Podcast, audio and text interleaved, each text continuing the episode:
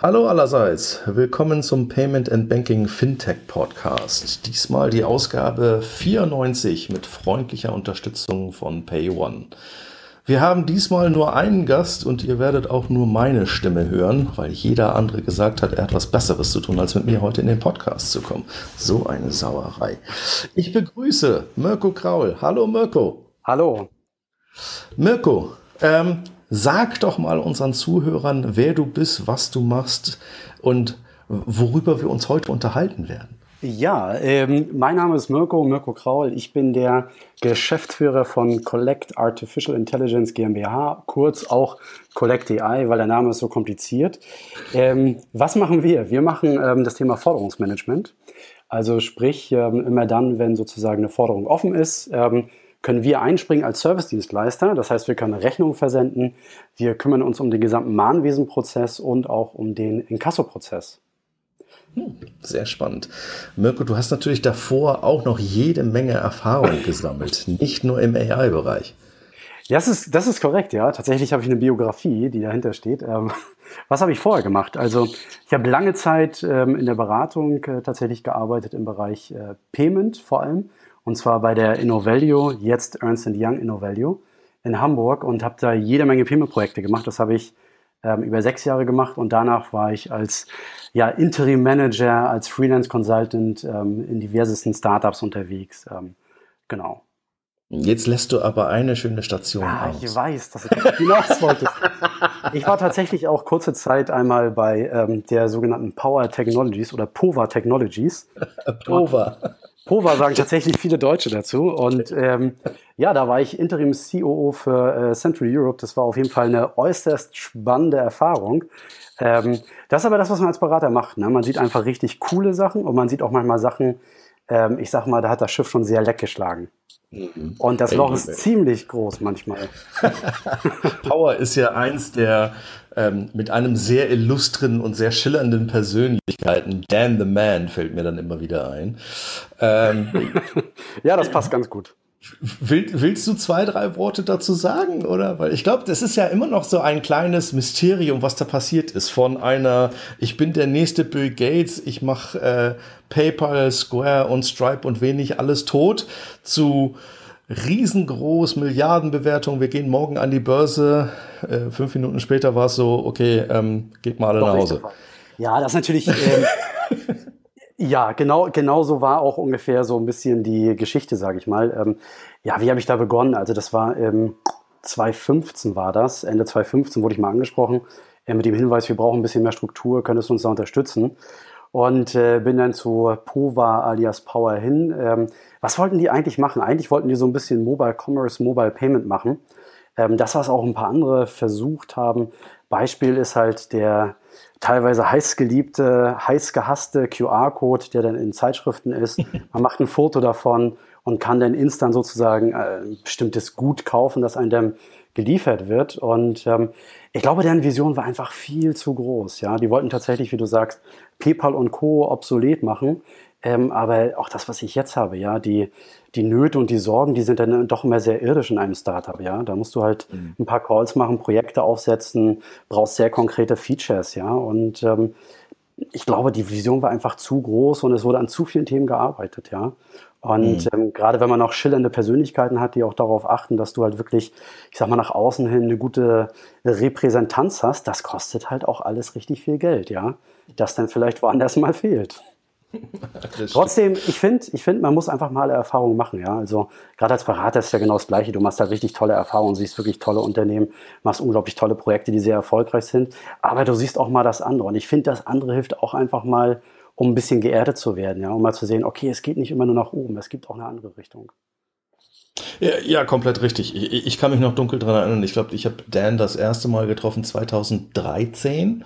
Ähm, da war er noch dem äh, dieser Idee unterlegen, dass er selbst einen Dongle bauen wollen würde ja, äh, und eine Kassenlösung und ein iPad-System und eigentlich könnten wir doch gleich aufhören mit Pay11, weil er würde uns gleich tot machen.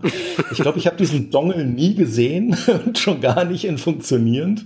Ähm, der, der, der Mensch war halt einfach, der war schon sehr schillernd. Sehr interessant. Ja. Ja, ja, sehr interessant. Wobei ich sagen muss, ich bin echt ein großer Fan gewesen von der Kassenlösung, die tatsächlich gebaut wurde und auch ausgerollt wurde. Ähm, ich glaube einfach, ähm, es war dann zu teuer insgesamt im Sinne der, ähm, wir brauchen mehr Geld, um das Ding wirklich marktreif zu machen oder wirklich zu vermarkten. Ich meine, dass es gekauft wurde von einem israelischen Unternehmen. Ich kann es aber nicht genau sagen, ehrlicherweise. Ja. Das war aber eine Lösung, die war nicht schlecht. Auch die Software, die drauf lief, ähm, war nicht schlecht. Ich glaube, du hast einfach das Thema gehabt, dass die, ich sag mal, die äh, POA Tech-Lösung, das war die Lösung, die tatsächlich eher äh, das Genick gebrochen hat. Ja, ja, ja, ja, ja. Okay. Okay, aber auch da, du hattest ja auch viele, glaube ich, Leute mit in dem Team, die du auch schon als Berater kanntest, so Ex-Telekom-Leute und so. Ne? Ähm, ja, wobei das nur einer war. Das war der Peter Vesco, der tatsächlich äh, für den äh, Bereich Europa zuständig war als CEO. Ja. Also links und rechts gab es dann vielleicht noch ein paar andere, die dort äh, auch rumgesprungen sind, aber du, die Industrie ist klein, ne? man sieht sich äh, dann doch ja, relativ ja, häufig. Ja. das, deshalb sind wir ja alle auch hier auf First Name Basis, weil wir kennen uns alle schon so lange quasi. Ja, das stimmt. Ja, ja. Gut, das soll aber nicht unser Thema sein. War nur ein kleiner Ausflug und natürlich ein kleiner Blindside für Mirko, um, um den, den, Einstieg zu finden. Äh, was ist unser Thema für heute? Wir wollen uns um dieses komische Thema Artificial Intelligence im Fintech kümmern. Ähm, äh, AI jeder redet drüber, ist so ein bisschen wie Teenage Sex, ja. Jeder redet drüber, jeder hat es angeblich, aber keiner weiß, wie es geht. Mirko, was ist deine Definition von AI? Ach, das, äh, das ist ein richtig, richtig guter Vergleich mit dem Teenage Sex, ja. Manchmal hat man ihn dann doch und man merkt es irgendwie gar nicht. Das lässt glaube, jetzt tief blicken. Ja, das, das, ist tatsächlich mit dem Thema AI so, ne? wenn wir jetzt mal ein bisschen so ausholen. Also, was ist so eine gute Definition? Ja, also ich würde erst mal sagen, was ist es eigentlich nicht und was stellen sich immer Leute so ein bisschen drunter vor? Ja? Mhm.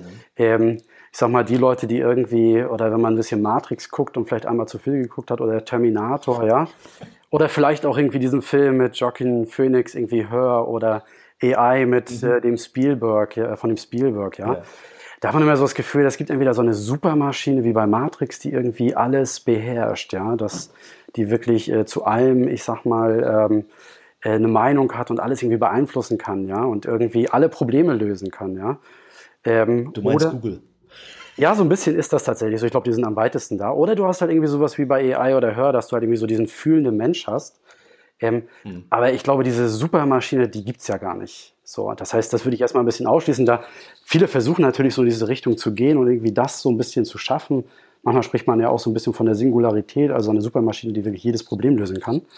Ähm, und dann gibt es eigentlich das, was man, ich sag mal, heute nutzt und wo man auch forscht und wo man auch ein paar, ich sag mal, schon äh, ja, erste Schritte gemacht hat, die auch teilweise sehr erfolgreich sind. Und das ist so die AI, die ich so als die realistische oder reale AI sehen würde. Und ähm, eine einfache Definition wäre eine selbstlernende Software. Und wenn du ein bisschen weiter gehst, sagst du einfach, du hast irgendwie ein konkretes Problem oder einen konkreten Anwendungsfall und du versuchst den halt mit Hilfe von Mathematik, Schrägstrich Informatik zu lösen. Ja? ja.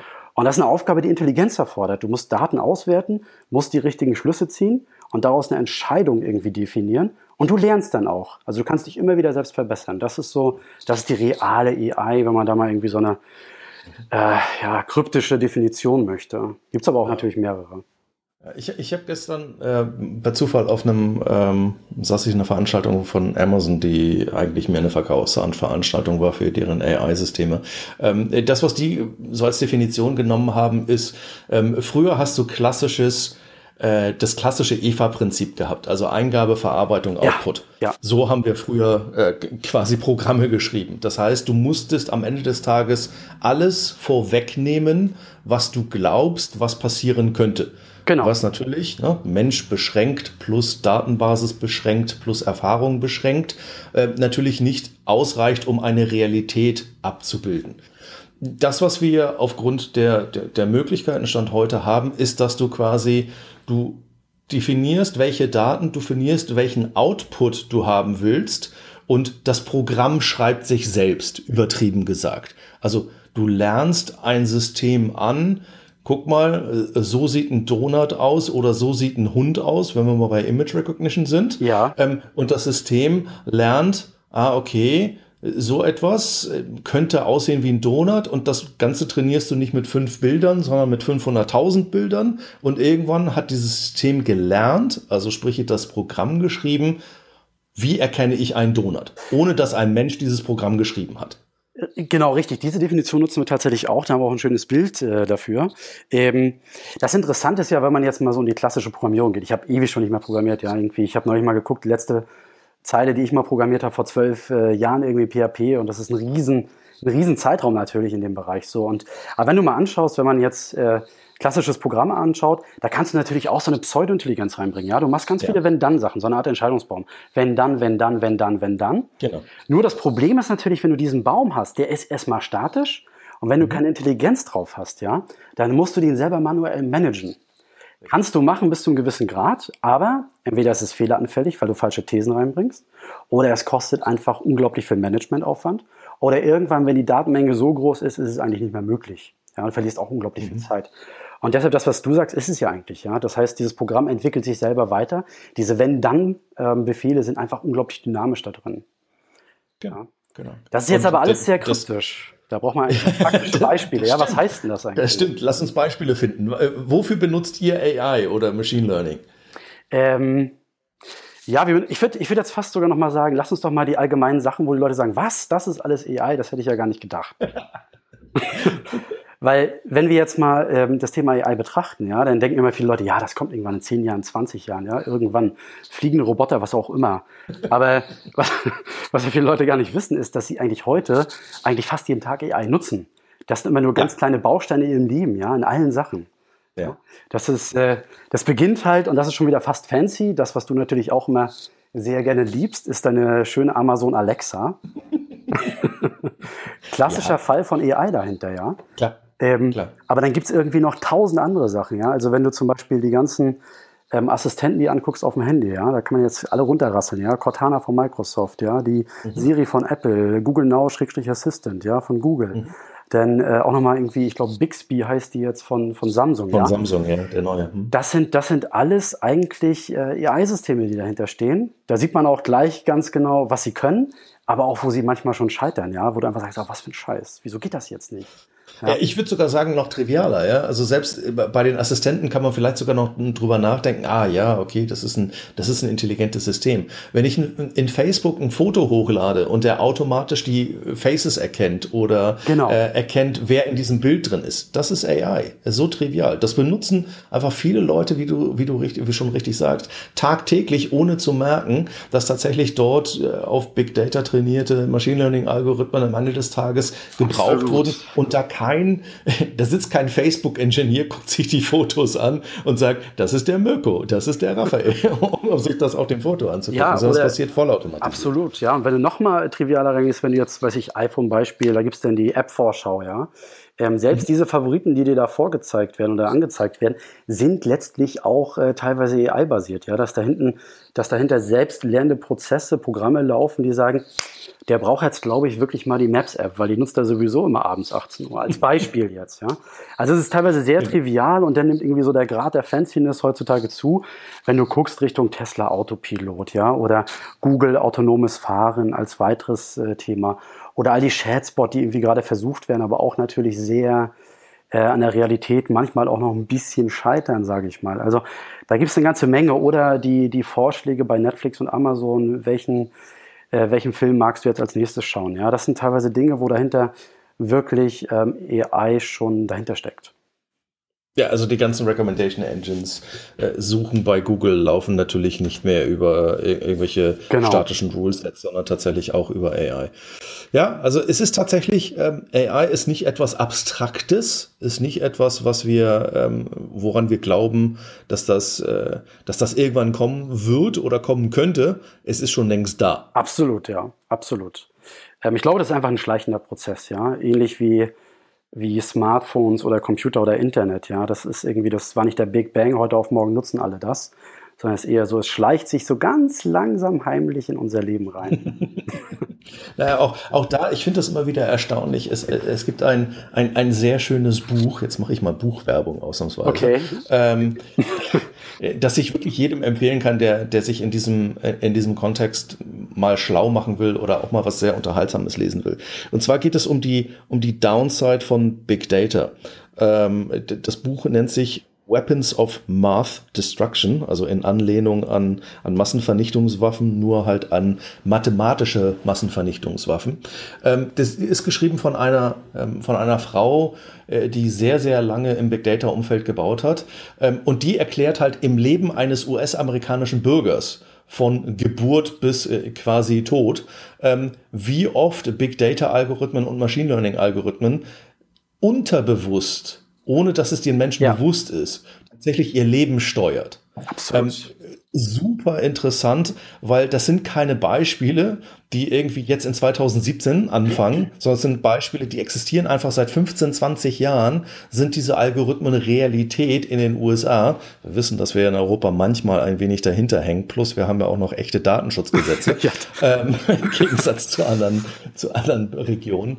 Ähm, aber das zeigt halt einfach einen Ausblick, das gibt einen Ausblick, was da passieren kann, und zwar für sowohl gut als auch schlecht. Ähm, super interessante Lektüre, kann ich wirklich nur jedem ans Herz legen. Ähm, natürlich auch dir, Mirko. Äh, okay, danke für den Tipp. Aber nein, absolut, ja. Also das, ähm, das äh, hat man eigentlich jeden Tag. Wenn man sein Smartphone benutzt, ähm, ist es der Fall, aber auch am stationären PC. Gutes Beispiel, was ja lange Zeit auch immer durch die Presse immer ging, ist das Thema Cookies, ja. Wenn man sich da mal seine Cookies anschaut ähm, und wie oft man bei irgendwelchen Retargeting-Unternehmen landet, ähm, das ist schon interessant, ja. Also da ist man doch schon relativ häufig durchleuchtet und deutlich mehr, als man selber glaubt. Genau. Und jetzt lass uns die Brücke schlagen zu, wir heißen Payment und Banking. lass uns Fintech machen. Wofür brauchen wir und glauben wir, AI in Fintech zu haben? Oder ist das auch schon Realität? Also, ich glaube tatsächlich, dass es teilweise schon Realität ist. Ähm, und wenn du dir, ich sag mal, wenn man jetzt mal ganz klassisch auf Deutsch mal sich so eine Wertschöpfungskette der Bank anschaut, ja, ähm, und die schön zerschneidet in die einzelnen Funktionen, dann würde ich wieder die Gegenfrage stellen, in welchem Bereich nicht? Ähm, warum? Also, wenn du mal vorne beginnst, ja, im Vertrieb und Marketing kannst du perfekt AI machen. Als ein Beispiel jetzt mal, ich fange jetzt mal vorne an, so, so einer klassischen Wertschöpfungskette in der Bank. Ja. Was bedeutet das? Wenn ich heute mal so, wenn ich sehr klassische Banken mir anschaue, dann ruft mich auch mal ein Bankberater an und sagt, Mensch, Herr Krauer, wollen Sie nicht einen Bausparvertrag haben? Ja, warum ruft er mich an? Weil ja, Meinem habe ich das abgewöhnt. Gute Sache. Soll ich auch nochmal machen. Ähm, warum macht er das? Weil sein Teamleiter gesagt hat, heute ist die Woche des Bausparens, verkaufen wir ein paar Bausparverträge. Ja. Wenn wir da ordentlich was verkaufen, dann kriegen wir noch mal ein bisschen Kickback von unserem Dienstleister und das lohnt sich für alle. Ja. Weil das in seinen Zielen stehen hat. Das ist aber weder effektiv noch effizient. Ähm, und, und, vor allen Dingen ist es nicht relevant für den Kunden. Und vor allen Dingen ist es nicht relevant für den Kunden, der dann leider, leider sagen muss, das ist nicht das, was ich gerade brauche. und wenn man jetzt dort einfach sich das mal anschaut, ja, im Vertrieb Marketing kommen wir sofort zum Thema Datenschutz, ganz klar. Aber im Grundsatz kannst du da halt irgendwelche Prediction Analysis machen. Ja, du hast halt mhm. im Optimalfall, das ist jetzt natürlich grausam, wie gesagt, vom Datenschutz her, hast du unglaublich viele Daten. Ähm, und wenn du die smart ähm, auswertest, dann weißt du wahrscheinlich, dass es in unterschiedlichen Lebensphasen unterschiedliche Bedarfe gibt und dann kann man halt die Entscheidung treffen, was biete ich ihm wirklich an. Nämlich das, wo die Abschlusswahrscheinlichkeit groß ist und ich auch vielleicht einen Euro verdienen kann. Und die zweite Frage ist natürlich auch, wie mache ich das? Ja? Muss ich da unbedingt einen Bankberater haben, der dann anruft oder ist es dann vielleicht eine E-Mail, eine SMS, was auch immer? Also selbst im Bereich Vertrieb, Marketing kannst du schon AI sehr gut einsetzen und da deutlich effizienter und auch effektiver werden. Jetzt bin ich äh, fast komplett bei dir. Äh, also A, halte ich tatsächlich das Datenschutz äh, gar nicht für so bedenklich, weil am Ende des Tages ist das etwas, wenn du, und da ist jetzt die Diskrepanz zu dem, was du gesagt hast, es sollte dem Bankberater und der Bank dabei nicht gehen, einen Euro zu verdienen, sondern diesen Kunden dort abzuholen, wo er gerade steht und ein Bedürfnis, was er vielleicht hat, was er vielleicht aber noch nicht artikuliert hat gegenüber der Bank, abzuholen und ihn einzusammeln und zu verhindern, dass er irgendwo anders hingeht und ja. dass er vielleicht in Anführungsstrichen schlecht beraten wird oder ein, ein subpares Produkt bekommt. Und ich glaube, das ist der Punkt, wo, ähm, wenn wir uns selbst als Kunden betrachten, wir wollen doch Mehrwert. Wir sind doch bereit Absolut, dazu, ja unsere Daten zur Verfügung zu stellen, wenn jemand in unserem Sinne handelt. Nicht, um sich selbst zu optimieren und seine Provision zu optimieren. Es ist doch immer dieses, mich ruft ein Bankberater an, auch da nochmal, an habe ich das abgewöhnt. Aber mich ruft da einer an und der probiert mir was zu verkaufen. Da geht doch bei jedem von uns sofort dieses Ding durch, ah, der, der, das ist nicht das beste Produkt, sondern es ist nur das Produkt, wo er die beste Provision hat. Äh, das ist nicht das Produkt, was zu mir passt, weil ich habe gestern ein Haus gekauft, warum will er mir schon wieder ein Hauskredit Absolut, verkaufen? Ja. Also er kennt mich nicht, er kennt meine Situation nicht. Dieses kontextbedingte braucht einfach Intelligenz und Daten. Aber wenn es dann in meinem Vorteil, zu meinem Vorteil benutzt wird, wäre ich doch froh darüber. Ich, äh, absolut. Ne? Ich glaube tatsächlich, die, ähm, das Thema Kontext ist ja ein unglaublich wichtiges Thema, gerade auch im Banking, ja. Ähm, weil eben einfach den Bankberater hundertmal anrufen lassen, bis beim 101. Mal einer abschließt, ist halt auch jetzt nicht so effizient, ja. Ähm, deswegen, ich glaube tatsächlich, Kontextbezogenheit ist super wichtig. Ich glaube sogar übrigens auf jedem Kanal. Das gilt genauso für halt Mobile. Mobile ja. Banking ist das, das Thema schlechthin. Aber selbst ein Bankberater kann das in Zukunft viel kontextbasierter machen. Was meine ich damit? Ähm, Im ersten Schritt, ich sag mal, erste Ausbaustufe AI wäre halt ein Bankberater kommt morgens ins Büro. Den gibt's vielleicht dann noch, weil man vielleicht doch noch mal irgendwo braucht. Ähm, und dann sieht er aber auf seinem äh, Bildschirm oder irgendwie eine Liste, was auch immer, ähm, einfach mal heute die Dinge, die er zu tun hat, weil die AI gesagt hat, das ist eigentlich das Beste, was du heute tun solltest. Ja. Du rufst heute die Irmgard an, weil ich glaube, da gibt's einen Bedarf und dann rufst du noch den Daniel an und den Thorsten, weil die haben das, das, das, das und ich glaube, dass die Abschlusswahrscheinlichkeit relativ groß ist. Und dann hast du auch die gleichgerichteten Interessen. Ich glaube tatsächlich, von der Kultur her ist das aber schon ein großer Umschwung, ja, und auch so wie Banken teilweise zumindest heute noch arbeiten. Ja, ja, ja, bin ich kom kom komplett bei dir. Äh, und ich würde mich tatsächlich, also ich, ich hoffe, dass es die Bankberater tatsächlich noch, noch länger gibt, weil ich glaube, du brauchst immer noch ein, bis zu einem gewissen Grad auch eine menschliche Komponente ähm, bei bestimmten Kundengruppen, ähm, die halt nicht nur auf vollautomatisiert und auf, auf virtuell reden wollen. Aber ich würde mir genau das Gleiche wünschen. Guck mal, hier ist was aufgetaucht.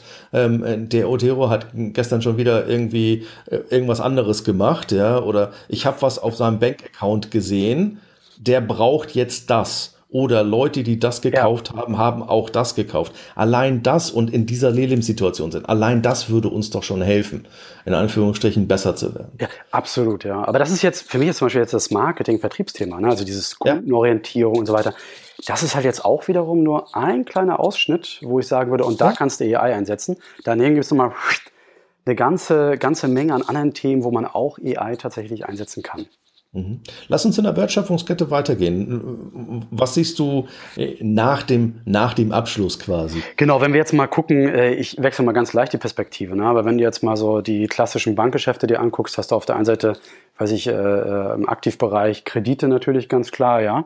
Mhm. Und ähm, da ist es halt heute so, ähm, du hast jetzt unterschiedliche Arten von Krediten, dann hast du vielleicht äh, Massengeschäft im Privatkundenbereich, dann hast du vielleicht Individualkundenbereich, größere Kredite, Baufinanzierung, hast du irgendwann das Thema Unternehmenskredite, kannst du auch noch mal ein bisschen auffächern, groß, klein und so weiter. Ähm, und ich glaube, dass zum Beispiel in diesem Bereich kannst du eigentlich über die gesamten Themen die, das Thema AI legen. Wenn du heute das Massengeschäft siehst, hast du heute eine Automatisierung drin, ja. Ähm, die Frage ist halt, ist die Automatisierung smart? Ja, also ich glaube, heute hast du denn da eher zwar Standardisierung und Automatisierung drin, aber ich glaube, dass du da durchaus relativ viel Smartness reinbekommst mit AI. Wie werte ich die Unterlagen aus? Ja? Sehe ich da irgendwie in irgendwelchen Anschreiben, irgendwelchen Dokumenten, die eingereicht werden, gibt es da irgendwelche Risiken drin, ohne dass ein Bankberater sich das händisch anschauen muss, sondern es gibt eine Software, die das dann rausliest. Ähm, und ich glaube, wenn du halt im Bereich Baufinanzierung gehst, da ist es dann noch viel deutlicher. Du merkst halt dort, dass es da auch heute noch viele, viele manuelle Prozesse gibt in der Bank, ja. Mhm. Ähm, und auch dort kannst du halt nochmal eine ganze Menge AI reinpacken. Ja, um zu sagen, Dokumente, die vom, äh, weiß ich, äh, ähm, die der Kunde einreicht, zum Beispiel irgendwelche Aufstellungen bezüglich seiner Einkünfte, seiner Vermögenswerte, ja, dass man äh, Lebensumstände, was auch immer da eingereicht wird, dass man die viel eher automatisiert dann wirklich ähm, einliest und auch auswertet. Mhm. Also quasi automatische Klassifizierung von, von Dokumenten, automatische Validierung von Dokumenten. Da muss halt eigentlich kein, kein Bankberater oder niemand im Backend mehr drüber gucken, sondern das könnte man Und da könnte man eigentlich eine Maschine zu trainieren, das ja. machen zu können. Und es gibt auch ein schönes Buzzword, ja. Ähm, das ist auch das, wo wir teilweise zum gewissen Grad unterwegs sind, dieses Buzzword zur Robotic Process Automation, dass man halt sagt, es geht nicht nur um eine Automatisierung, sondern auch eine smarte Automatisierung. Und in der Regel hast du auch zwei Effekte, das ist ja das Schöne dabei. Du hast auf der einen Seite kannst du das ganze Thema effizienter machen, hat natürlich auch mal eine mhm. gesellschaftliche Komponente, was tut man dann mit den Leuten? Und auf der anderen Seite kannst du es aber auch wirklich besser machen teilweise, ja. Ähm, die Maschine ja. ist halt nicht biased und die Maschine kann halt eine unglaubliche Datenmenge auswerten, die vielleicht ein Mensch einfach so nicht kann. Da hat der Mensch natürlich mhm. andere Vorteile, ja, Intuition etc. Also das ist schon ein Thema, da, da ist auf jeden Fall Musik drin und da gibt es ja auch viele Unternehmen, die im Bereich unterwegs sind. Ähm, also zum Beispiel eine, eine, IBM macht ja sehr viel mit ihrer Watson auch in dem Bereich, im Bereich Financial Services, ja, um dort die, mhm. das ganze Thema Prozessautomatisierung ähm, ja, nach voranzubringen. Mhm. Ja. Ähm, was, was siehst du noch an, an Spielfeldern in einem klassischen Bankprozess, wo AI Stand heute äh, Sinn macht und oder noch mehr Sinn machen sollte? Ich meine, Kreditvergabe also, ist klar. Ja, du kannst, du kannst das immer weitermachen. Jetzt hast du zum Beispiel auch das ganze Thema ähm, Anlagen, ja, also wo eine Bank Eigenanlage macht oder auch Service für Mitarbeiter, da wo heute die ganzen Robotweiser auch schon unterwegs sind, ja. Nicht alle haben AI drin, aber da macht AI ja so unglaublich viel Sinn, ja. Da braucht man gar nicht mhm. lange drüber nachdenken, weil die Datenmengen, die man dort auswerten kann, einfach gigantisch sind. Auf der einen Seite. Aber ist das nicht genau das Problem? Weil ich, ich, ich, ganz ehrlich, der, der, der Punkt, den, den ich manchmal, und äh, da breche ich jetzt mal eine, eine, eine Lanze für, ähm, für die Kritiker aus der Bankenwelt.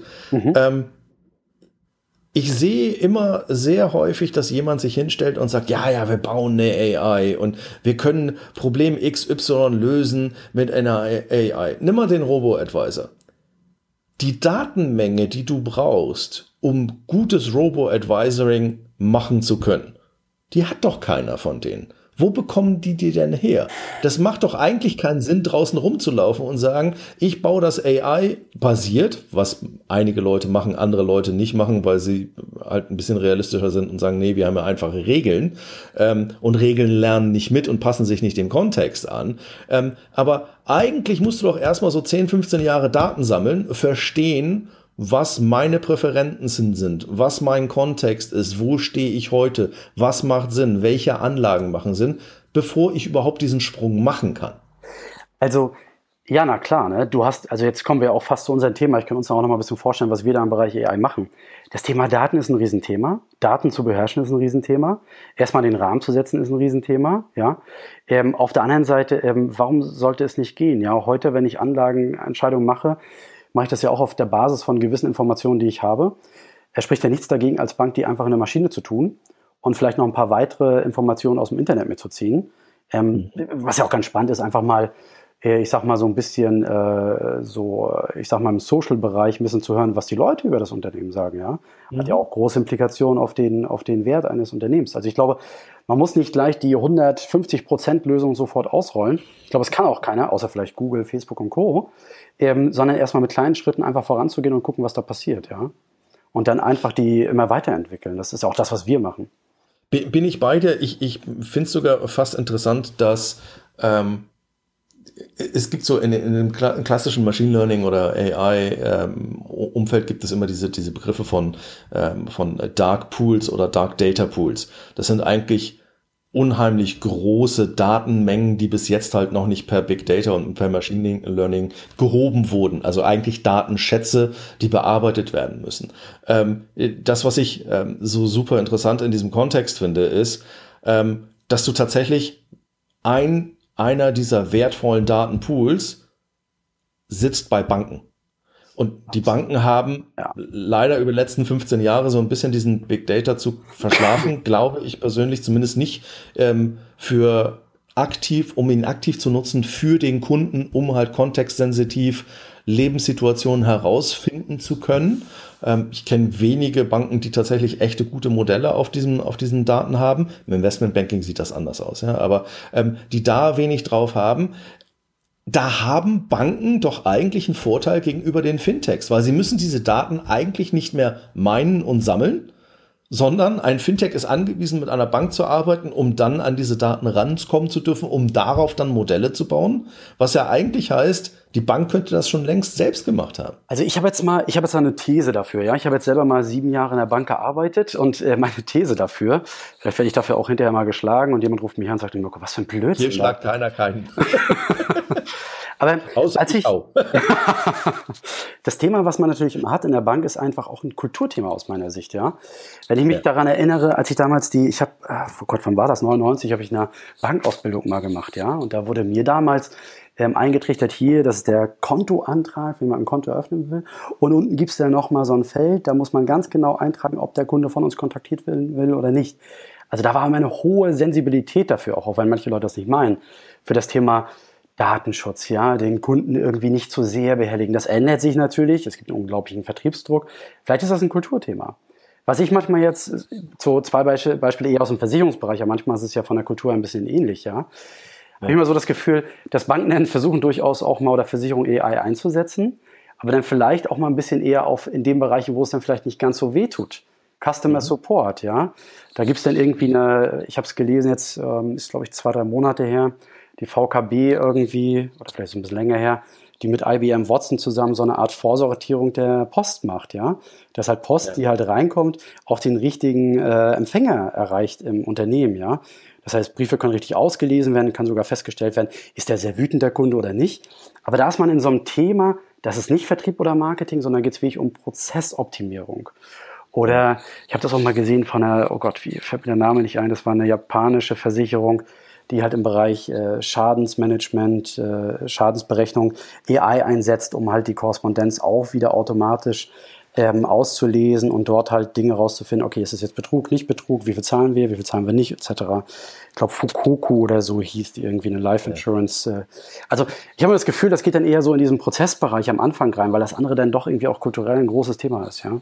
Bin, bin ich komplett bei dir. Ich meine, so der klassische Ansatz für, für Machine Learning und weg von regelbasierten Systemen war natürlich gleich immer Risiko- und Fraud-Management, egal ja. ob das im Payment-Bereich, im Anlagebereich, im Auszahlungsbereich oder ähnliches ist. Da fühlen sich ja Banken eigentlich wohl, eine Blackbox zu haben, die quasi auf großen Datenmengen sagt, hier, diese komische Kreditkartenzahlung ist schon wieder, mh, hm, was kauft der da? Warum gibt er schon wieder an dem Absolut. Punkt so viel Geld aus? Äh, damit fühlen sich die Leute ja wohl. Aber ich bin, äh, ich, ich mag da ein Argument aus dem einfachen Grund, weil ich glaube, dass, dass, dass da sehr viel Wahres dran ist. Ähm, es ist halt ein Umdenken von, da gibt es etwas, was meine Kosten optimiert, was am Ende des Tages dafür sorgt, dass das Risiko gut gemanagt wird, zu wie schaffe ich das, dass mein Kunde, dass ich immer das optimale Produkt für meinen Kunden zu jedem Zeitpunkt habe. In dem Moment, wo halt wir nicht mehr über Transaktionen und Payments ja. reden und irgendetwas Abstraktes, sondern in der Sekunde, wo man das Gefühl hat, es geht um die, um die Person, um diesen einen Mensch, taucht bei jedem in Deutschland lustigerweise immer gleich diese rote Alarmwelle auf. Richtig. Also Alarm, Alarm, Profiling, Alarm, Alarm, Datenschutz. Ich, ich glaube trotzdem, weißt du, das Thema wird sowieso kommen. Und wenn es wieder die Startups machen, wie, weiß ich, vielleicht ein N26 ähm, und äh, all die anderen äh, drumherum auch, die vielleicht irgendwann mit dem Thema anfangen. Ich glaube, in dem Thema ist enorme Musik drin, ne? weil wenn du es schaffst, ich sag mal, die Conversion Rate zu erhöhen, da kannst du damit richtig Geld verdienen. Ja? Also deswegen glaube ich, das wird kommen. Ich bin, ich bin mal ein bisschen, äh, ein bisschen gemein. Stand heute macht jede Bank Profiling. So, jetzt alle nochmal durchatmen. 3, 2, 1. Ja, ihr macht jeden Tag Profiling. Und zwar, wenn die Kontoantragsstrecke durchgelaufen wird, die Kreditantragsstrecke durchgelaufen wird. Genau zu diesem Zeitpunkt machen die Leute nichts anderes als ein Profiling auf diese Person, auf den Datensätzen, die sie haben. Absolut. Zum Teil auf Third-Party-System. So, was ist der Unterschied? Statt das einmal zu machen, zeitpunktbezogen, es jeden Tag, jede Nacht dafür zu sorgen, dass mein Bankberater einfach, wenn er auf mich als Tab klickt, auf Nutzer, weiß, in welcher Lebenssituation ich bin. Das ist kein Profiling im Sinne von, oh mein Gott, der kann mir hinterher spionieren, sondern das wäre so, als ob ich heute ein Konto eröffnet hätte. Weil dann hätte er diese Informationen auch. Ja.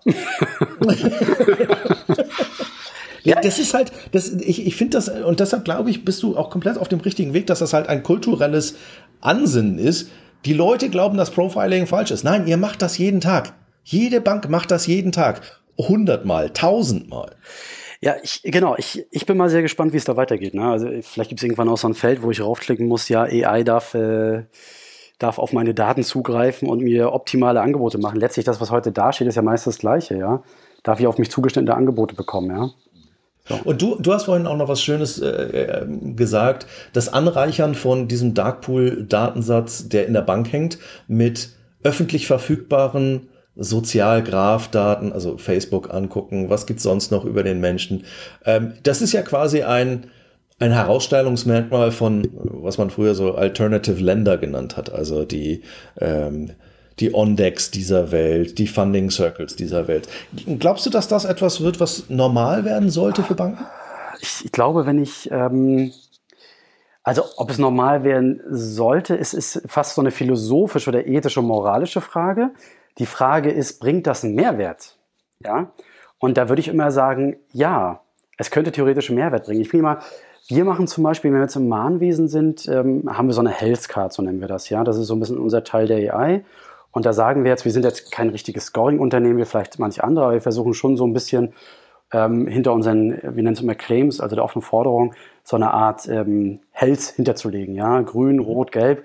Kriegen wir das Geld, ja, na, Geld, ja oder nein? Und da fließen die Daten rein, die wir heute normalerweise vom Kunden kriegen und äh, darauf gibt es dann halt diese Berechnung. Relativ simpel ist trotzdem schon ein sehr simples neuronales Netz. Ähm, mhm. Aber was wir halt zum Beispiel feststellen, wenn wir das halt wirklich enrichen würden, wir haben auch die Technik, dafür tun es gerade noch nicht, weil es, wir wollen es erstmal nochmal abchecken, was dürfen wir, was dürfen wir nicht. Aber da gibt es zum Beispiel Beispiele draußen, die würden uns enorm helfen. Wenn du zum Beispiel auf die, wir haben mal so einen, so einen kleinen Bot gebaut, ja, wo wir sagen, wir haben die Adresse von jemandem und ähm, die Adressinformationen, ähm, mit denen greifen wir einfach mal auf ein, per Bot irgendwie auf, weiß ich, WG gesucht, Immobilien.de etc. zu. Und dann mhm. gucken wir uns mal an, wie sind da eigentlich so die Mieten in der Stadt und wie sind die Mieten in der jeweiligen Straße. Mhm. Da würdest du halt zum Beispiel rausbekommen, ist das jemand, der wohnt in einer extrem, ich sag mal, guten Gegend oder ist das jemand, der wohnt in einer Gegend, die ist eher nicht so gut? Mhm. Das sind Informationen, die helfen dir sehr weiter. Oder was wir mal hatten, festgestellt haben, dass irgendjemand irgendwie ähm, bei uns ein Schuldner, der hat halt den ganzen Tag irgendwie äh, Glücksspiel gemacht, ja, hat dann immer getwittert darüber, oh verdammt, heute schon wieder 1000 Euro verloren, ja, und da hat er irgendwie ein Twitter-Bild mit äh, zwei äh, Karten gehabt, ja, wusste sofort, der Typ ist wahrscheinlich glücksspielsüchtig. So. Mhm. Das sind einfach Informationen, die helfen dir, gerade im Bereich Risikomanagement Scoring. Deswegen die Frage, hat es einen Wert? Ich glaube ja, sogar einen sehr, sehr großen Wert, gerade wenn du noch andere Informationen dazu hast, die du vielleicht selbst intern hast.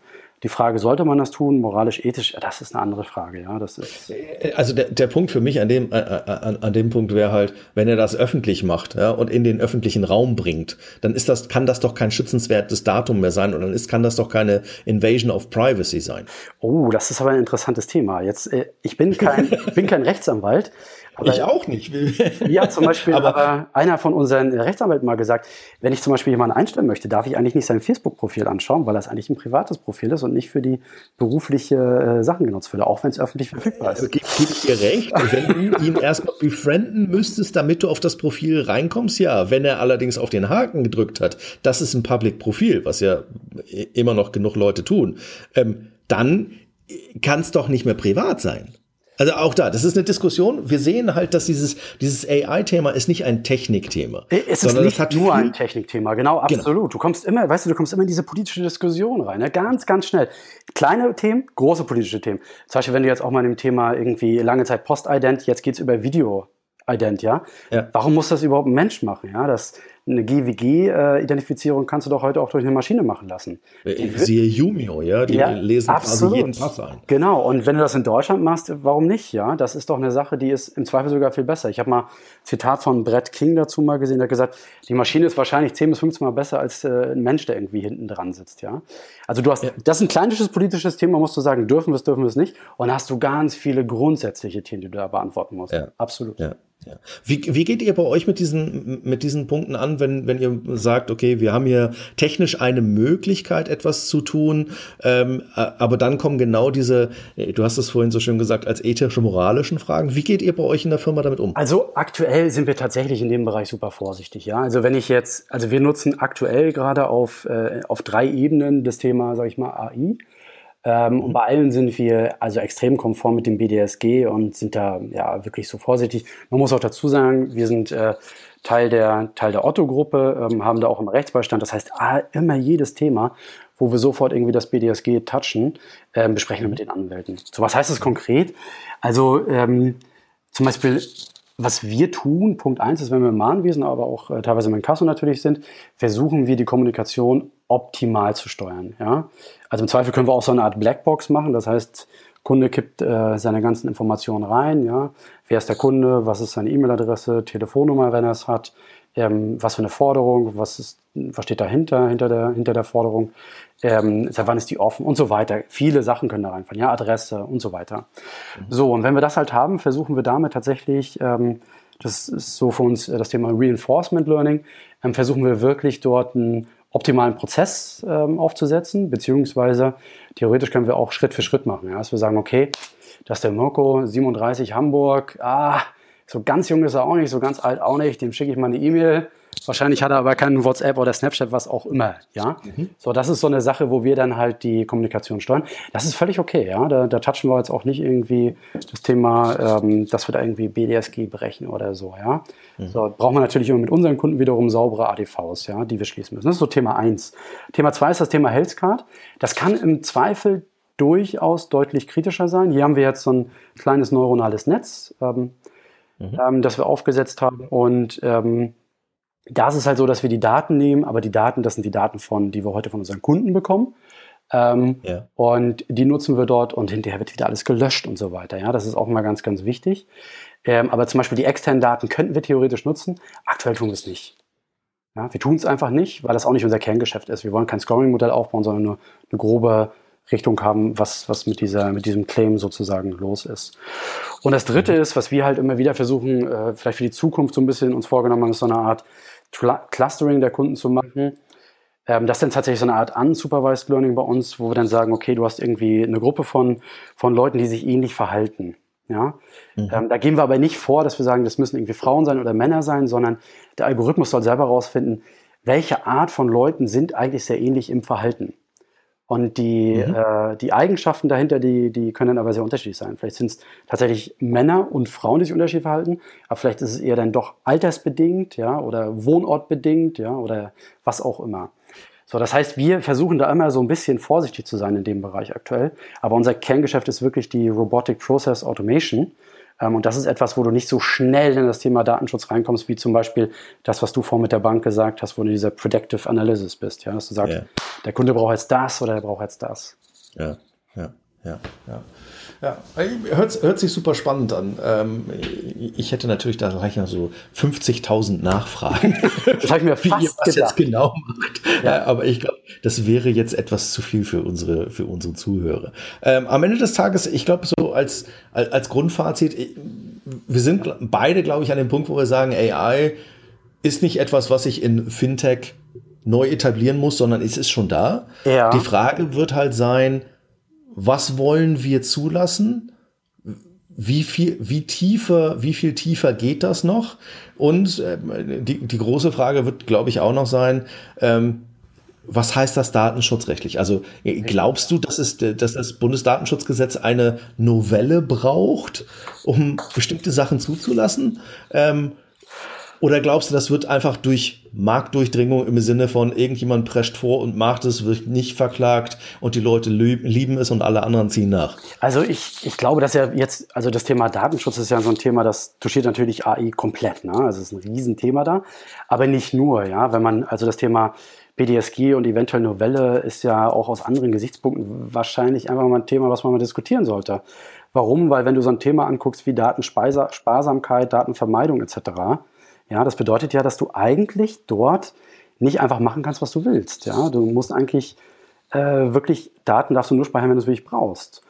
Und, ja, äh, ich, ich, ich fand das vorhin ganz, ganz, ganz spannend, wenn ich kurz reingrätschen darf, was klar. du vorhin gesagt hast, dass ihr, wenn ihr eine Auftragsverarbeitung sagt für andere Kunden, dann nehmt ihr die Kunden, äh, dann nehmt ihr die Kundendaten, also die Daten von euren Kunden, macht darauf was und schmeißt das dann weg. Eine der Sachen, die, ähm, die ja gerade in den USA sehr deutlich diskutiert hat, wo, wo diese Big Data und, und Machine Learning Algorithmus ja. äh, ein bisschen weiter fortgeschritten sind, ist, du trainierst dir ein Modell wenn du die, die Daten wegschmeißt, mit dem du ein Modell trainierst oder eine AI trainierst, dann weiß ja, weil eine AI sich früher oder später wie eine Blackbox verhält, weiß ja eigentlich keiner, wie du diese AI trainiert hast und auf was du da die geprimed hast, in Anführungszeichen. Ja, richtig.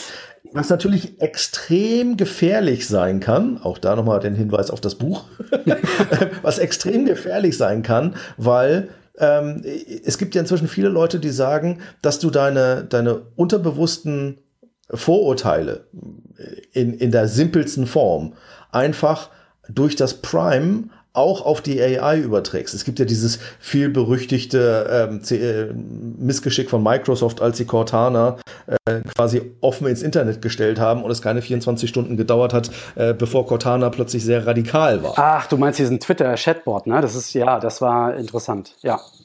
Also ich glaube tatsächlich, dass du ähm, gerade Auftragsdatenverarbeitung, gerade ich nehme etwas, ich trainiere ein Modell, jetzt habe ich eine Blackbox, jetzt weiß ich nicht mehr, auf was die transportiert, auf was die, auf was die geprimed wurde. Ähm, das glaube ich, dass das halt, wir brauchen mehr Transparenz. Wir glaub, ich, ich glaube, das muss halt tatsächlich sauber sein, damit ich nachvollziehen kann, grundsätzlich, was dieses Ding da eigentlich gerade macht und warum es auf solche Rückschlüsse kommt. Was eigentlich widerspricht, dass du neuronales Netz hast, ja, weil das sollst du halt nicht mehr deterministisch machen können. Aber äh, ich möchte halt nicht, wie in den USA, wo wir ja wissen, ähm, äh, dass du einen Postleitzahlencode einfach nichts anderes ist als eine Repräsentanz für deine Rasse. Ja, weil du weißt, im Postleitzahlencode A ja, hast du überwiegend äh, Afroamerikaner, im Postleitzahlencode B hast du überwiegend äh, Nicht-Afroamerikaner. Äh, das sind halt genau diese Biases, die du im Notfall durch falsches Trainieren dort mit einbaust. Ja, das genau. Ich, ich wollte jetzt nochmal einen Schritt zurückgehen, ne, weil ähm, das Thema ist zum Beispiel BDSG, wo du jetzt ja herkommst und so weiter. Zum Beispiel, was wir machen, was natürlich auch einfach äh, so ein bisschen geschuldet ist der aktuellen, ich sag mal, rechtlichen Rahmenbedingungen, was aber auch im Grundsatz okay ist. Wir nutzen nur anonymisierte Daten, ja, um unsere AI zu trainieren, weil wir da halt äh, keine spezifischen äh, Personendaten reinwerfen. Ja. Ähm, einfach ganz wichtig, ja, wieder Datensparsamkeit, Datenvermeidung und so weiter. Einfach da irgendwelche Daten reinwerfen, dürfen wir nicht, wollen wir nicht, machen wir nicht, ja.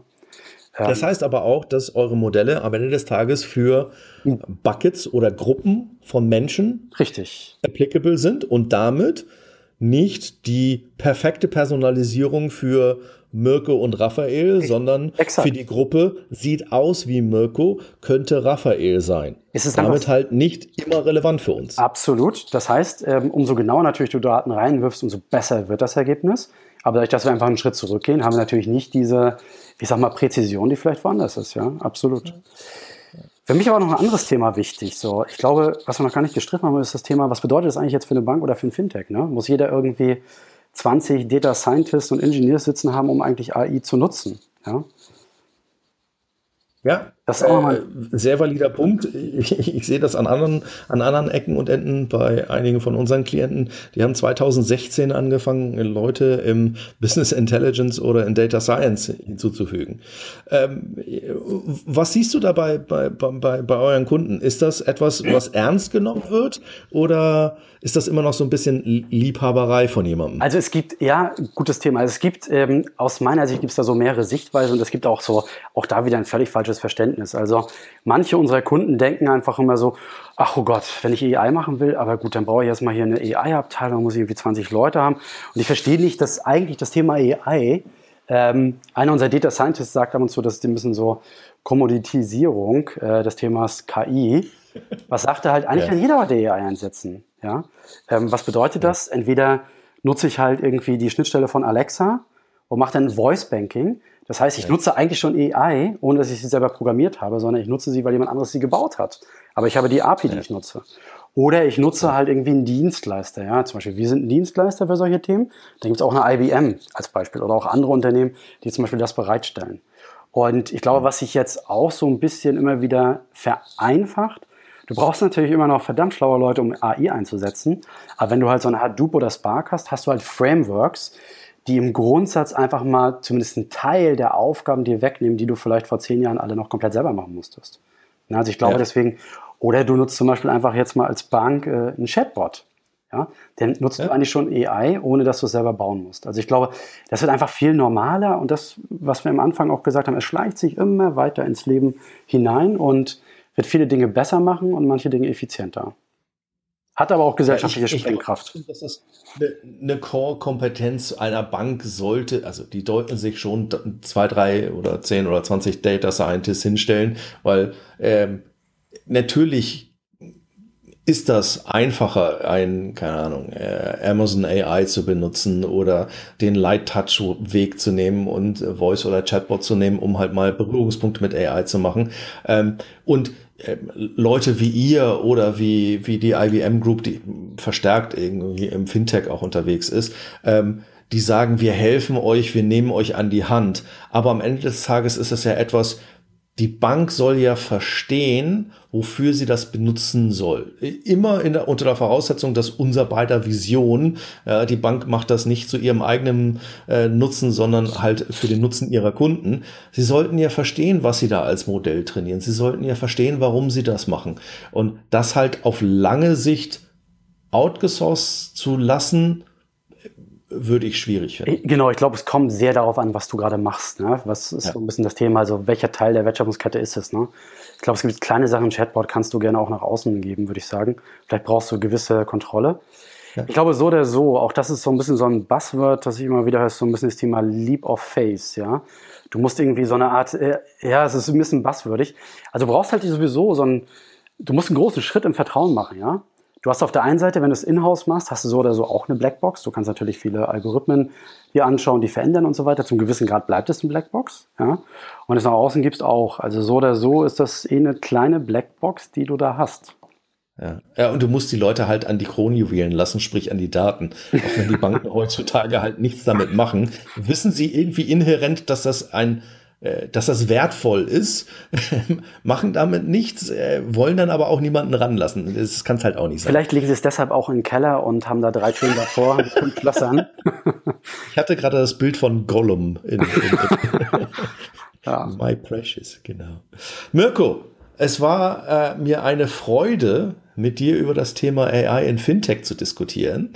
Ähm, und äh, damit würde ich jetzt langsam hier zum Ende kommen, was das Fachliche angeht. Ja, und sehr gerne. In, in die News der Woche überzuspringen. Ähm, Mirko, vielen Dank, dass du da warst. Aber da wir ja zu zweit sind und das ein ähm, sehr spannender, also ich finde den halt, macht halt sehr viel Spaß mit dir darüber zu diskutieren. Will ich mit dir auch über die News der Woche diskutieren? Machst jetzt, du mit? Äh, gerne, jetzt äh, bin ich mal gespannt. Das Gemeine daran ist, du weißt nicht, was die News der Woche sind und ich sag dir, ich werf dir Sachen an den Kopf. Na dann los. Und, und, und, gucke mal, was da, was dabei rumkommt. Ähm, okay, fangen wir an. Das erste, was ich hier sehe als News der Woche ist, es gab in der Süddeutschen Zeitung einen ähm, passenden Artikel, passender könnte er gar nicht sein, ähm, der nannte sich das Konto deckt mit ähm, künstliche Intelligenz in der Finanzindustrie und äh, wie das Konto plötzlich zu einem, Sie haben einen schönen Roboter gefunden äh, auf, dem, auf dem Bild, ähm, wie künstliche Intelligenz Einzug in äh, das Konto hält. Hast du den Artikel bei irgendeiner Zufall also, gelesen? Oder? Normalerweise lesen wir ja fast jeden Artikel, den wir da finden. Der ist uns jetzt tatsächlich entgangen, aber ähm, ja, das haben wir ein bisschen besprochen. Ne? Also mehrere Sachen. Also einmal, eigentlich genau das. Eigentlich genau das, wobei wir haben es auch wieder nur gestriffen. Es ist so viel, was man diskutieren kann. Ja, du hast zum Beispiel jetzt ein Startup aus den USA. Ich glaube, sie heißen Fini oder Fini. Ich weiß nicht. Financial Genie. Kennst du wahrscheinlich. Fimio, das ist die, das ist die nächste, der nächste News nee, der Woche. Ich meine, das, das da vorne, also Fini heißen die tatsächlich, glaube ich. Ähm, da redest du halt mit deinem Konto und sagst, sag mal, wie viel Geld habe ich noch übrig? Und dann sagen sie, ja, wahrscheinlich gibst du eh super viel Geld noch aus für Kinoessen und Co. Deshalb, eigentlich hast du nur noch frei 500 Euro pro Monat, ja. Das heißt, das Konto wird intelligent in mehreren Bereichen. Auf der einen Seite, das sagt dir halt, wie du dich verhalten sollst, das macht eine Predictive Analysis, was brauchst du eigentlich und so weiter und so fort. Ja, das wird passieren. Genau. Nächster Punkt ist genau das. Es gibt eine neue App, die nennt sich Fymio, also F-Y-M-I-O. Oh, die habe ich ähm, mal gehört. Das ist eine Finanz-App, die mitdenkt. Ähm, das ist zumindest das, das Versprechen. Ähm, die macht vorausblickend Prognosen bis zum nächsten Gehaltseindrang und soll quasi warnen, wenn das Geld knapp wird und so weiter und so fort. Äh, surprise, surprise, genau das Thema, was wir gerade besprechen. Ja? Was ist von der Teambank? Das habe ich schon mal ein bisschen gehört, aber das ist doch eigentlich schon auch aus dem letzten Jahr. Oder ist die jetzt erst gelauncht worden? Ich glaube, die ist jetzt, also ich habe die jetzt erst gesehen und die ist jetzt, glaube ich, erst rausgekommen. Genau, ist von der Teambank. Ja. Ja. Gut, also auch da, ja. es zeigt sich, das sind es gibt die ersten, das sind so die ganzen die ersten Anzeichen. Ja, wie wollen wir so eine, äh, ich meine, so eine Expenditure-App oder Buchhaltungs-App, ja, oder diese private Ausgaben-Apps, die gibt es ja schon doch in relativ großem Umfang. Die haben alle immer paar Nachteile und ein paar Vorteile, ja, so richtig, richtig gut. Ich zumindest kenne keine, die richtig, richtig gut ist. Wenn man so ein bisschen AI raufpackt, ähm, ich glaube, dann kann da ein bisschen was draus werden. Aber ich glaube auch, das ist ein weiter Weg. Ja, das, was du ansprichst, ist natürlich der klassische, äh, die, diese Schwämme an Personal Finance Managern, genau. die wir zwischendurch hatten, die ja eigentlich nur, die haben ja nur visualisiert in schick. Ja, das war, ähm, ich nenne das immer overglorified Frontend. Ähm, aber die waren ja nicht intelligent. Name. Ähm, ja das, was ich jetzt sehe, ist, und Vimeo ist halt einer von, von sicherlich mehreren, die, die in diesen Weg gehen, das Ding wird intelligent und hilft mir. Also es wird actionable, es wird kontextbezogen. Es kann mir jetzt sagen, ähm, du, ich sehe, ne, heute Abend essen gehen, lass mal lieber, äh, weil sonst morgen irgendwie in dem, äh, im, in den Miesen. Ich, ich glaube, ähm, das ist ein Teil, also für mich ist das einer der Themen, wo eine AI unglaublich viel machen kann. Ja? Gerade wenn du es trainierst und sagst, falsch einsortiert, ja. Jetzt, es gibt ja viele Banking-Apps, die, Banking-Apps, die diese Funktionalität haben. Aus meiner Sicht, wie, wie wir gerade gesagt haben, die sind alle noch nicht richtig gut. Wenn da mal einer kommen würde, der richtig gut würde, äh, wäre, dann würde ich ihn sofort nutzen. Mhm. Ja. ja. Dann machen wir einen kurzen Schwenk zu InsurTech. Und zwar äh, FitLeap hat ähm, Element gestartet und eine eigene Sachversichererlizenz, Gott, was für ein Wort, bei der BaFin beantragt. Ähm, spannend, oder? Ja, auf jeden Fall. Vor allen Dingen gerade, wenn man so eine äh, Versicherungslizenz sich holt, ja. Das kostet ja auch mal einen Fuchs. Mhm. Ähm, und da braucht man auch mal gute Leute. Aber ich meine, die haben es schon mit der Bank gemacht. Warum jetzt nicht im Bereich Versicherung? Ich glaube, da ist im Grundsatz große Musik drin. Mhm. Ja, glaube ich auch.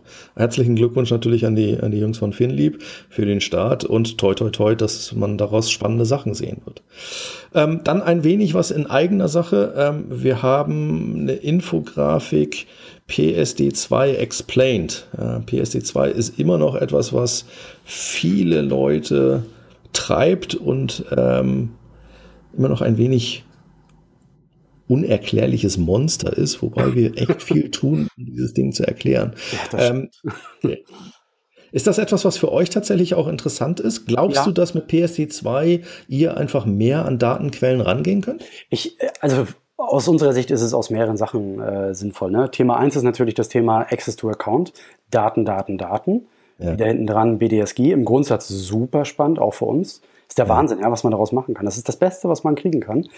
Ähm, Nummer zwei, wir haben tatsächlich auch, das ist jetzt halt noch im Workaround gebaut, aber so eine Art Direktüberweisung, die wir selber gebaut haben, einfach um da günstig Überweisungen zu ermöglichen. Und mit der PSD2 kann ich mir vorstellen, dass wir da auch nochmal ein bisschen das auf solidere Füße vielleicht stellen können. Also deswegen PSD2 ist aus mehreren äh, Dimensionen, aus mehreren Gesichtspunkten für uns ein wichtiges Thema. Hm. Ja. Okay. Gut. Ähm, dann wieder ein Schwenk wieder zurück in Richtung Payment. Alipay hat ihr Mobile App Payment Network ausgeweitet auf 2000 Point of Sales. Was hältst du von Alipay? Ist das etwas, wo, ist das wirklich dieser, dieser Hidden Champion, den jeder gerade nicht sieht, aber eigentlich der 800 Pound Gorilla ist, der da ist?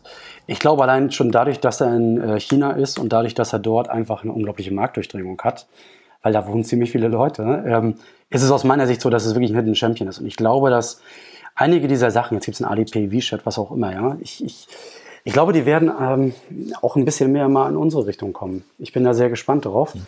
Ähm, gerade wenn man, es beginnt ja mit irgendwelchen Payment Schemes aus, äh, wie China Union Pay in China, ja, die über Touristen mhm. irgendwie ganz langsam bei uns auf den Flughäfen landen. Und dann irgendwann wird es immer weiter ausgebreitet. Ja, deswegen, ich glaube, wir werden solche Sachen auch bei uns immer mehr sehen. Ganz klar. Ja, es gibt einen schönen, einen schönen Quote von äh, Rita Liu, ähm, das ist die Head of Alipay Europe, die sagt, we follow Chinese customers. Ja, genau. Also eigentlich genau das, was ja, du gerade sagst. Absolut. Immer, immer den, äh, den, den, Leuten hinterherlaufen, die das quasi schon kennen und dort den Footprint einfach ausarbeiten. Ja, absolut. Ja. ja. Ähm, dann ein auch wieder leider ein Artikel in eigener Sache. Ähm, Jochen hat einen, ähm, einen Artikel geschrieben im Sinne von der deutsche Online-Payment-Markt braucht dringend einen PayPal-Challenger. Glaubst du das auch? Du kommst oh. aus dem Payment-Umfeld. Du hast lange in dem Payment-Umfeld gearbeitet ja. und beraten. Glaubst du, dass PayPal etwas ist, was tatsächlich eine, eine Konkurrenz braucht? Okay, so, also ich glaube, ähm, äh, das, ist eine, das ist eine verdammt gute Frage, ja. Die musst du auch, glaube ich, aus unterschiedlichen Gesichtspunkten beantworten. Ja, wenn ich jetzt mir PayPal erstmal aus der Produktsicht angucken würde, würde ich sagen, die machen verdammt viele Sachen verdammt gut, ja. Also die Conversion Rate im E-Commerce, würde ich sagen, im Bereich der, der PayPal-Zahlung ist wirklich sehr, sehr gut. Ähm, aber das kostet auch wieder was, ja. Und wenn ich zum Beispiel mal sehe, wir sind im Mahnwesen unterwegs, das ist ein Massenprozess, da geht es wirklich um super geringe Stückkosten und so weiter. Ähm, da würde ich mich sehr freuen, wenn wir eine Payment-Methode haben, die genau die gleiche Usability hat wie ein PayPal, aber vielleicht ein ganzes Stück günstiger wäre.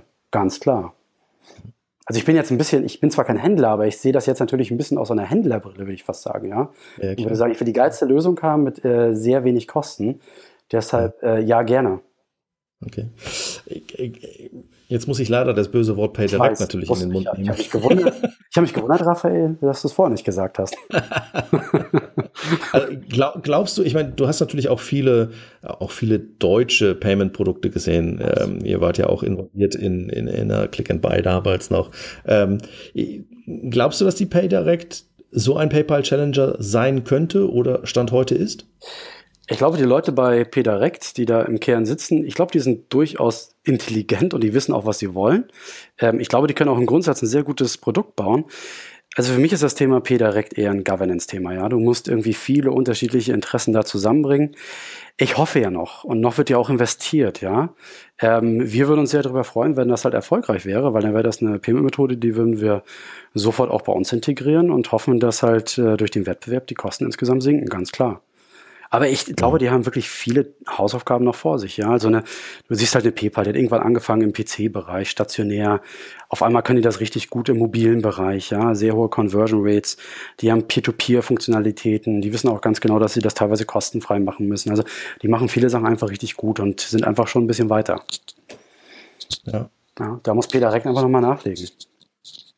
Ja, ich, ich glaube, also der, der Artikel von Jochen war natürlich mit Absicht so platziert im Sinne von nicht ein Vergleich PayPal versus PayDirect, ähm, weil äh, das macht halt einfach momentan keinen Sinn. Der PayPal ist halt einfach viel älter, ist durch viele äh, auch Lebenszyklen durchgegangen. Ähm, aber äh, sein Punkt ist, braucht einen PayPal-Challenger, wie du selber sagst. Als Händler würde ich mir wünschen, es gibt ein PayPal, das genauso gut ist oder ein Produkt, das genauso gut ist wie PayPal, nur ist halt kostengünstiger für mich anbietet.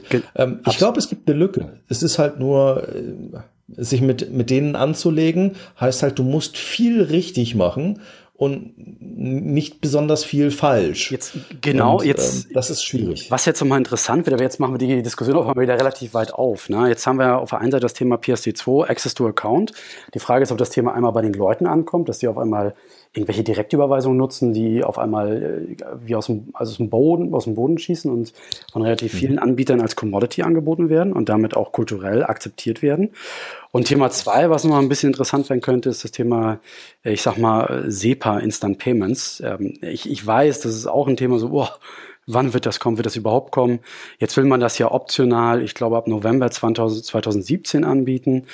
Ähm, aber das kann auch nochmal ein interessantes Thema werden, ja. Also ich glaube, da, da wird noch ein bisschen was passieren, da werden wir noch ein bisschen was sehen, aber es wird auch alles nicht einfach sein. Ganz klar. Ja, ja. Ja, bin ich bei dir. Ähm, hier bei dem, bei dem PayPal Challenger nochmal kurz der Hinweis. Es gab einen schönen äh, Podcast zusammen mit äh, den Jungs von Kassenzone. Ähm, wer baut das nächste PayPal? Da auch nochmal eine Diskussion zwischen André Jochen äh, und dem Supergraf. ähm, dann noch ein paar weitere News. Ähm, der Buchhaltungsdienst Billomat hat sich ähm, eine siebenstellige Millionensumme gesichert. Herzlichen Glückwunsch dazu. Ähm, glaubst du an solche Dienste? Ähm, ja, absolut. Auch weil wir mit einigen dieser Diensten zusammenarbeiten. Ähm, das ist schon ein Thema, ähm, was auf jeden Fall relevant ist, ja, ganz klar. Ähm, das ist ja auch etwas, wo wir ansetzen. Also wir doggen manchmal unsere Leistung an solche Services an und sagen, ihr macht den ganzen Rechnungskrams und wir gehen entweder ins Mahnwesen oder ins Casro. Ähm, ich weiß, dass manche dieser Plattformen auch ähm, einige Volumen schon über die Plattform äh, tatsächlich prozessieren. Das Thema ist natürlich, gibt es da irgendwann eine Marktbereinigung, weil es gibt ja sehr viele von diesen einzelnen Dienstleistern, die alle Nuancen unterschiedlich sind. Im Grundsatz ist das aber eine vernünftige Leistung, ja. Ja, ich glaube halt auch, irgendwann kommt die Konsolidierungswelle ja. und dann wird sich halt, äh, wird sich das Ganze beschränken auf nur noch ein paar Player, dafür halt vielleicht mit einem, einem breiteren und tieferen Feature-Set. Ja. Dann hat äh, das Bundesministerium für Finanzen äh, den sogenannten Fintech-Rat gegründet. Habe ich gesehen. Mit der ersten Sitzung. Die genau, ich, ich muss ganz ehrlich zu, zu meiner Schande gestehen, als ich dieses Bild gesehen habe ja. und äh, die Überschrift gesehen habe, ich dachte, Red, wieso Ratte? Was wollen die denn jetzt? ähm, ich ich habe das tatsächlich Englisch gelesen, das war vielleicht nicht ganz so, so hübsch. Ähm, glaubst du, dass das, dass es gut ist, dass oh. Fintechs äh, näher an die Politik kommen und quasi dort auch mal ihre Sichtweisen positionieren? Also ich finde das im Grundsatz gut. Ne? Das, das, ich glaube, es muss auch so sein. Wir haben über die Themen geredet, die, glaube ich, da angesprochen werden müssen. Über eben solche Themen wie Datenschutz, was darf man, was darf man nicht. Ähm, über solche Themen wie, wie identifiziere ich Kunden, ja. Muss überall eine Unterschrift drunter, geht es auch mal ohne Unterschrift. Ähm, all diese ganzen Themen, deswegen glaube ich im Grundsatz, Fintech-Rat ist gut. Fintech Red, Rat, was auch immer. Ähm, Bitte nicht Red.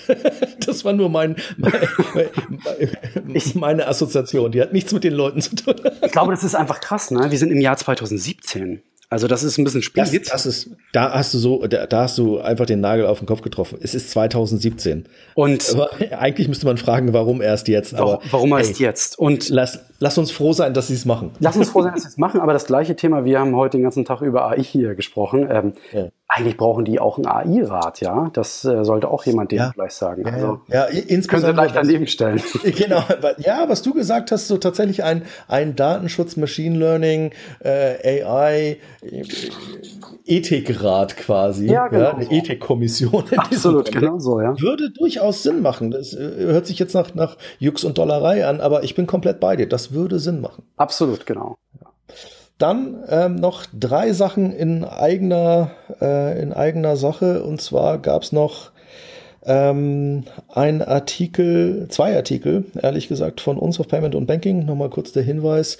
Der erste war Mobile First war gestern, heute gilt Voice First. Ah, interessant. Mike.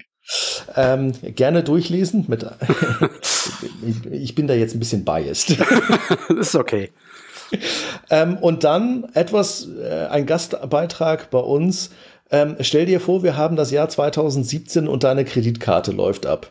Kann ich wirklich nur jedem empfehlen, weil auch da fässt man sich an den Kopf und sagt, das kann nicht sein, dass diese Prozesse immer noch so schlecht sind. Interessantes Thema, über das man da schreibt, ja. Das ist wirklich, das ist mal ein Edge Case, ja. Ja, das ist totaler Edge Case. Passiert alle zwei Jahre, genau. Ja. Gut, und dann haben wir noch die letzte Good News. Ähm, äh, die Berliner Volksbank Ventures ähm, haben bei Figo investiert. Ja. Herzlichen Glückwunsch, André und dem Figo-Team. Ja, Gratulation an das Team. Auf jeden Fall sehr gut. Nach der deutschen Börse nochmal eine Investition, aber ich glaube, die haben sich das auch sehr verdient. Ja, ja, ja. Und letzter Hinweis: Es gibt den Bankathon 15. Jetzt muss ich schnell gucken, wann der war. Und zwar am 29.05. bis zum 31.05. diesmal in Wien. Mhm. Auch da kommen natürlich noch die Links in die Show Notes. Mirko, es war mir eine Freude. Es hat sehr viel Spaß gemacht, auch mit dir über die Show Notes und über die News der Woche zu reden. Ja, sehr gerne. Hat mir auch sehr viel Spaß gemacht. Äh, ja, und danke für die Einladung auf jeden Fall. Ja, sehr gerne. Und zu allerletzt natürlich danken wir unserem Sponsor PayOne für die Unterstützung bei dem Fintech Podcast. Mirko, ich wünsche dir ein schönes Wochenende. Das wünsche ich dir auch. Ich hoffe für uns beide auf richtig gutes Wetter und bis dahin. Ciao, ciao.